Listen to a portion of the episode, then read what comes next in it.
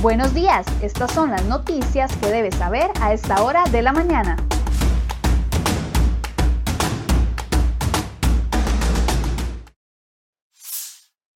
7 con 25, muy buenos días, gracias por acompañarnos en Serie Hoy Noticias. Empezamos con información de última hora que se está generando hace escasos minutos y es que el OIJ ha confirmado al menos 57 allanamientos que está realizando en este momento tanto el OIJ como la Fiscalía. Están realizando allanamientos en Casa Presidencial, el Ministerio de Obras Públicas y Transportes, el Consejo Nacional de Vialidad CONAVI. En estos 57 allanamientos, escuche bien, las autoridades esperan poder detener al menos a 33 personas, entre ellos funcionarios públicos, por una supuesta red de corrupción relacionada al pago de sobornos a funcionarios públicos para que facilitaran de una u otra forma lo que es el otorgamiento de contratos a empresas privadas, otorgamiento de contratos relacionados con obras públicas. Esta es información que se está generando en este momento. El OIJ y la Fiscalía están realizando allanamientos en diferentes residencias de funcionarios públicos y, y, personas privadas relacionadas al tema de eh, la contratación de millonarias obras públicas. El organismo de investigación judicial está realizando estos allanamientos en este momento, según el director del OIJ se trata de una red de corrupción eh, que relaciona a empresas privadas que montaron un sistema, así lo ha dicho eh, don Walter Espinosa, director del OIJ, montaron un sistema de pago de sobornos a empleados públicos para lograr de una u otra forma obtenerse o beneficiarse de multimillonarios contratos. En inicio están hablando de alrededor de contratos de, que suman alrededor de 38 mil millones de colones y en ese momento esto es lo que eh, está diciendo el director del OIJ. Recordemos que ya había sido allanada Casa Presidencial en una última o en una primera oportunidad hace algunos meses con el caso de la OPAT y ahora un nuevo allanamiento que se extiende hasta el MOP y también hasta el CONAVI. Esta red habría movido dinero en las cuentas de los funcionarios públicos para así lograr que se facilitaran de una u otra forma los contratos a favor de ellos. Dice don Walter Espinosa, que está dando declaraciones a la prensa en este momento, de que eh, esto podría extenderse a más funcionarios públicos, ya que eh, ellos esperan de que durante los allanamientos eh, se logre de una u otra forma que las personas colaboren, los mismos funcionarios del CONAVI, del MOP y de Casa Presidencial colaboren para que se logre así poner o tener más prueba para poder realizar los procesos contra estas personas. Dice don Walter Espinosa que han llevado varios meses en esta investigación que concluye hoy con 57 allanamientos y esperan detener al menos 33 personas. Los delitos que se estarían investigando contra estas personas son el delito de peculado, el delito de cohecho, malversación de fondos públicos y tráfico de influencias. Por supuesto que esto es información en desarrollo que vamos a estarles eh, dando seguimiento durante este eh, noticiero y también en cereoy.com ya estamos generando notas con este tema. Vamos de inmediato a las informaciones que hemos preparado para ustedes el día de hoy.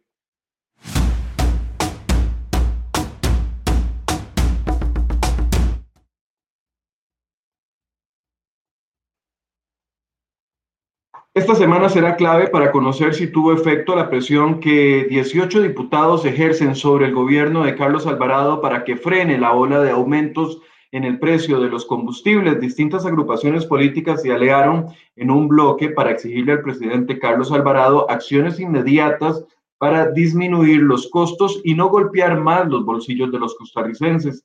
En una carta le reprochan al presidente Alvarado su inacción por detener por no detener los constantes aumentos. Ya van siete aumentos consecutivos y solamente uno ha sido una solicitud de rebaja y la rebaja ha sido de dos colones, lo que está solicitando Recope. Le, le exigen los diputados al Poder Ejecutivo que convoque a las sesiones extraordinarias un proyecto de ley impulsado por el Partido de Restauración Nacional para disminuir al 50% durante dos años el impuesto único a los combustibles. Además, avanzan en otra iniciativa del PUSC para que, pretende también disminuir ese tributo y que urge acciones para modernizar Recope. En la nota descalifican el argumento del presidente Carlos Alvarado que dice que la única forma de bajar el precio de los combustibles es que los diputados aprueben los créditos internacionales. Los diputados rechazan este análisis del presidente.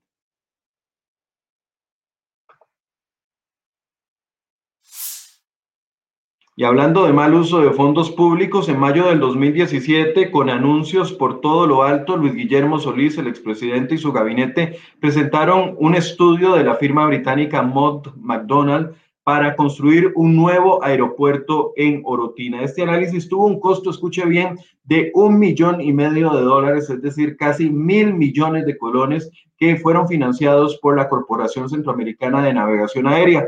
La consultora que analizó el proyecto entre 2016 y 2017 estimó que se requerían más o menos 2.200 millones de dólares para un nuevo aeropuerto que iría a sustituir el Juan Santa María. El primer gobierno del PAC indicó que el plan era que los trabajos iniciaran en 2018 para que la primera etapa estuviera concluida en el año 2025. Según el cronograma, para esa fecha se tenían que estar realizando expropiaciones de 370 fincas en el sector de Oretina, pero a la fecha ninguna de las expropiaciones se ha concretado y para resucitar, el proyecto se requeriría algo más que un milagro, ya que la actual administración no cree en ese proyecto y no lo va a impulsar. Un informe completo. ¿Qué pasó con esos mil millones de colones que se invirtieron? Lo puede encontrar en nuestra portada.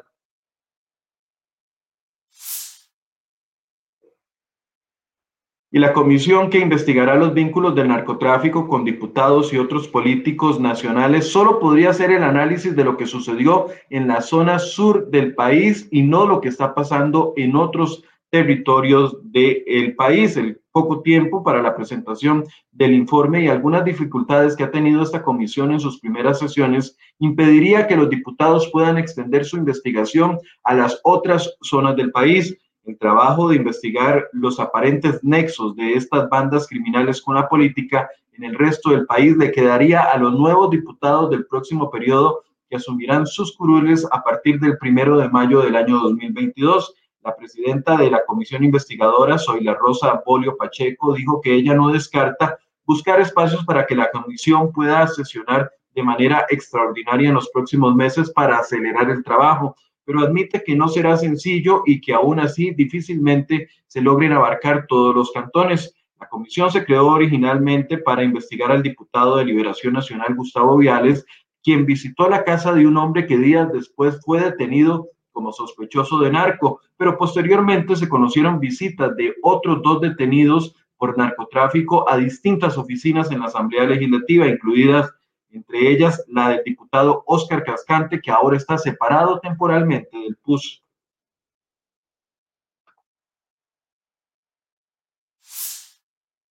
Bueno, y este es un caso insólito. Dos mujeres adultas mayores residentes del hogar de ancianos Carlos María Ulloa habrían sido víctimas de abuso sexual. Por medio de un comunicado, la presidenta de la junta directiva de ese hogar, la doctora Lisbeth Quesada Tristán, dijo que en pruebas de orina efectuadas a dos de sus residentes detectaron una presunta actividad o violación sexual. En una carta enviada a los familiares de quienes habitan en ese hogar, Quesada informó que a inicios del mes de junio el equipo médico del hogar detectó anomalías en las pruebas a los pacientes. Esto podría significar que estas mujeres habrían sido víctimas de abuso o violación sexual. Según indica la carta, se informó a los familiares de las pacientes y se presentó una denuncia ante el Ministerio Público. En la misiva no se aclaran las condiciones en las que las dos víctimas habrían sido abusadas y si hay personas sospechosas que trabajan en ese hogar de ancianos.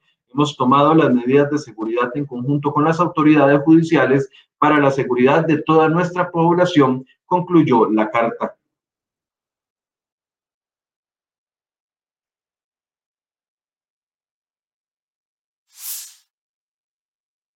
Y del 14 al 16 de junio iniciará en Pocosí el juicio contra dos hermanos de apellidos Mora por cinco delitos de homicidio y una tentativa de homicidio. Los hechos ocurrieron el 17 de marzo del año 2020 en la Roxana de Pocosí, cuando al parecer los, los imputados llegaron a la casa en la que estaban las víctimas. En apariencia, los hombres ingresaron a la vivienda y presuntamente con armas de fuego de grueso calibre dispararon en repetidas ocasiones en contra de las personas. El OIJ atribuye la masacre en la que murió también a una niña de 14 años eh, en una disputa por adueñarse un terreno y en otros sucesos de las últimas horas, un hombre de 20 años resultó gravemente herido tras ser apuñalado en el cuello la madrugada de este lunes en la Florencia de San Carlos. La Cruz Roja lo trasladó en condición crítica al Hospital de San Carlos y de momento no se tienen detalles de la causa de la agresión, tampoco de la víctima y el caso está a cargo del OIJ.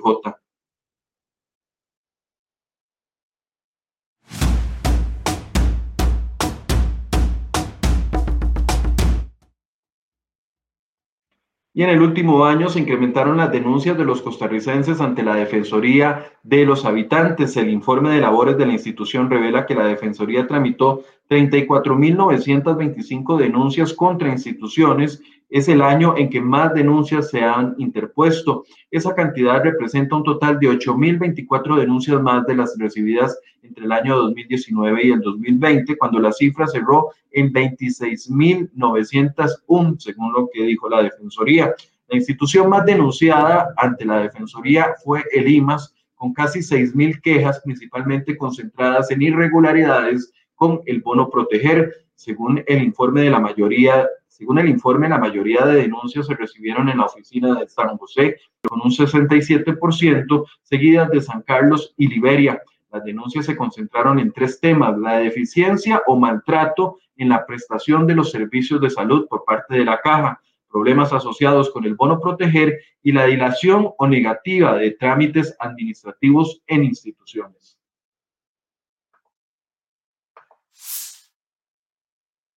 Y esta es otra de las notas que traemos en nuestra portada del día de hoy. Tres de los cuatro magistrados suplentes de la Sala Tercera de la Corte que fueron electos por la Asamblea Legislativa la semana pasada tienen apenas las notas mínimas en el concurso que analizaron los diputados.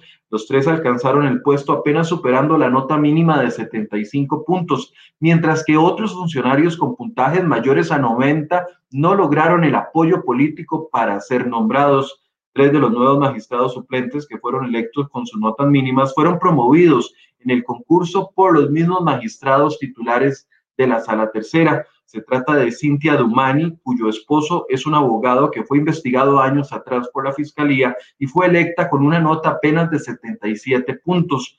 También Miguel Ernesto Fernández Calvo, quien ostentará la suplencia con una calificación de apenas 75 puntos, es decir, el mínimo. Y en tercer lugar, el juez William Serrano Baby con un puntaje de 78. En un cuarto puesto, Rafael Segura con una nota de 80 puntos. Sin embargo, por encima de todas esas nominaciones y de los que quedaron nombrados, había funcionarios con, con puntuación mayor a 90 que no fueron considerados por la Asamblea Legislativa. En nuestra portada les traemos un informe completo.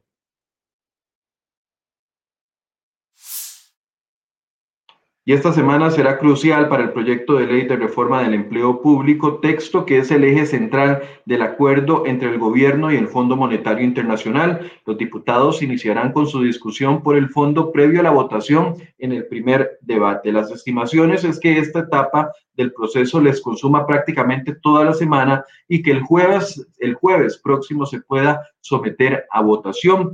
Por eso, este proyecto será el único tema que estará en agenda de los diputados durante esta semana. En la discusión por el fondo, cada uno de los 57 diputados podrá referirse sobre la ley en un periodo de 20 minutos y posteriormente se podrá someter a votación. Para aprobarse va a requerir 38 votos y a partir de ese momento iría a quedar positivo la votación a la sala constitucional a una consulta durante 30 días. Si no se encuentran vicios, podría, podrá avanzar a su segundo debate. De lo contrario, los diputados deberán de corregir los eventuales señalamientos de los magistrados.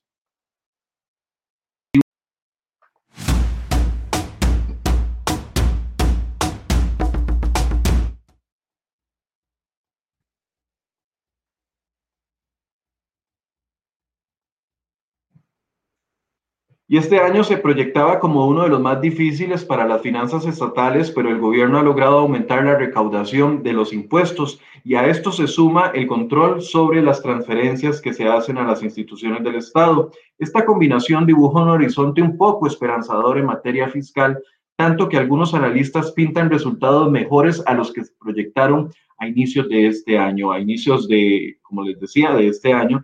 Tanto el Ministerio de Hacienda como el Banco Central esperaban que cerrara el país con un déficit financiero del 7%, pero gracias a los buenos resultados sostenidos, ahora el déficit podría ser de 6.5%. En nuestra sección de economía les traemos un informe completo sobre estos resultados y las variables que podrían afectar los indicadores.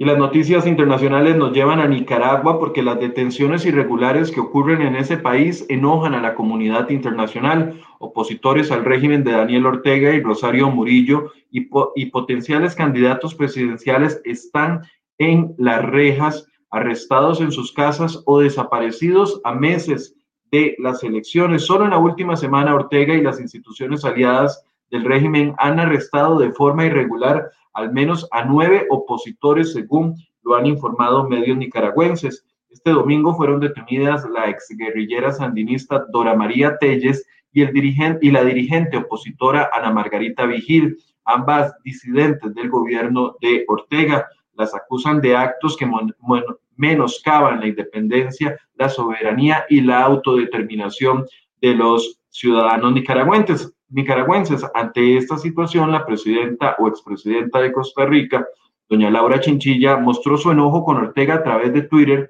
lo, lo trató de pendejo y luego señaló que ese calificativo además le quedaba cortísimo.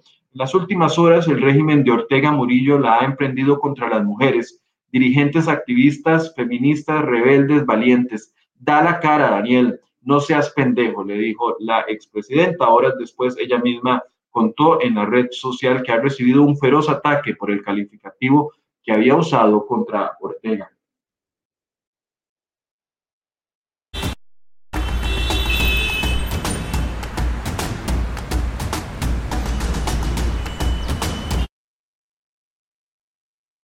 Vamos a un reporte breve del tránsito para retomar la noticia que les dábamos de última hora, lo que está sucediendo en Casa Presidencial, el CONAVI y el MOB. Hoy hay buenas condiciones del tránsito. Recordemos que para hoy cambia la dinámica de la restricción vehicular. Ya no es placa impar o placa par, sino que a partir de hoy en todo el país solo pueden, más bien, hoy no pueden circular las placas 1 y 2 que terminan en 1 y 2 en todo el país. Esa es la dinámica del día de hoy. No circulan entre las 5 de la mañana y las 9 de la noche. Eso es el cambio que hay en la restricción vehicular para esta semana. Buenas condiciones y esperemos también que el tiempo mejore. Estamos viviendo los efectos de una onda tropical que estuvo ingresando al país durante la madrugada y que generó lluvias. De hecho, hay inundaciones en la zona sur del país.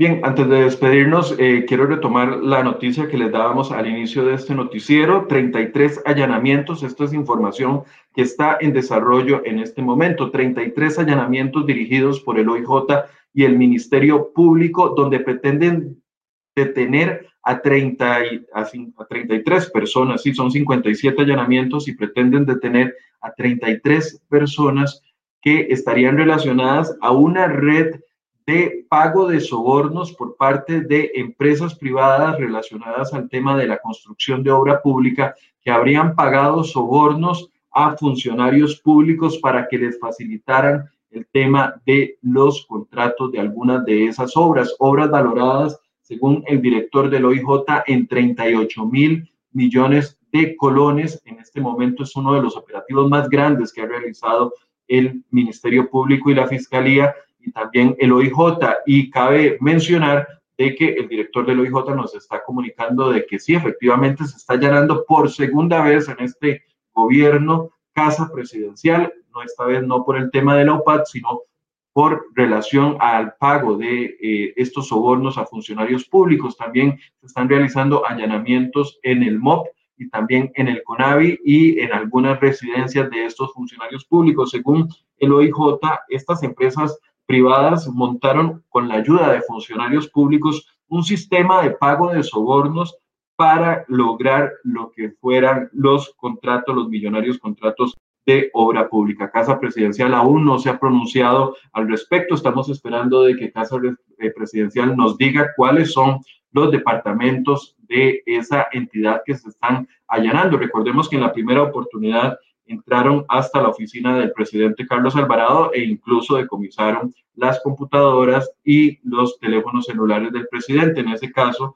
eh, ahora se están investigando los supuestos delitos de cohecho, malversación de fondos y también tráfico de influencias. Los agentes del OIJ, dice don Walter Espinosa, prácticamente todo el OIJ está trabajando el día de hoy en estos allanamientos que se están desarrollando en diferentes puntos del país, porque no solo Casa Presidencial, el CONAVI y el MOB, sino también que están allanando las residencias de estas personas. Los delitos que se están investigando por parte del Ministerio Público y la Fiscalía son el delito de peculado, el delito de cohecho, el delito de malversación de fondos y tráfico de influencias. Y esperarían que queden detenidas al menos 33 personas, entre ellos una cantidad importante de funcionarios públicos y también representantes de estas empresas. Hasta el momento, como les decía, es una información que se está dando en este momento, información en desarrollo. El OIJ no ha mencionado aún